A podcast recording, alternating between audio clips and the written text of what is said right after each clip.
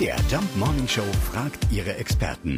Fakt oder Fake? Ja, so stimmt's wirklich. Gab es mal eine Zeit, in der Tulpen mehr wert waren als Gold? Wir fragen mal nach bei Gärtnermeister Pascal Klinert aus Erfurt. Ja, das stimmt. Schuld sind die Holländer. Im 17. Jahrhundert konnte man in den Niederlanden eine enorme Nachfrage an Tulpen feststellen. Jeder wollte Tulpen und auch besondere Tulpensorten haben. Der Markt bestimmt die Preise. Da die Waren nicht in den ausreichenden Mengen vorhanden waren, stiegen die Preise bei einzelnen Sorten teilweise ins Unermessliche. Es konnte also vorkommen, dass einzelne Zwiebeln mit Gold aufgewogen wurden. Auch heute kann man dies übrigens noch beobachten. Es gibt eine Gruppe von Menschen, die nennt sich Galantophile, auch Schneeglöckchensammler genannt.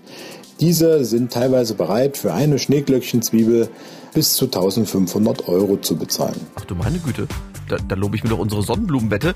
Die Samenpäckchen gibt's umsonst und am Ende gibt's Kohle für Sie. Und wir haben ja eben schon gesagt, die ersten drei Plätze gewinnen jeweils einen 500 Euro Gartencenter-Gutschein. Also, worauf warten Sie noch? Anmelden und mitmachen bei unserer Sonnenblumenwette auf jumpradio.de.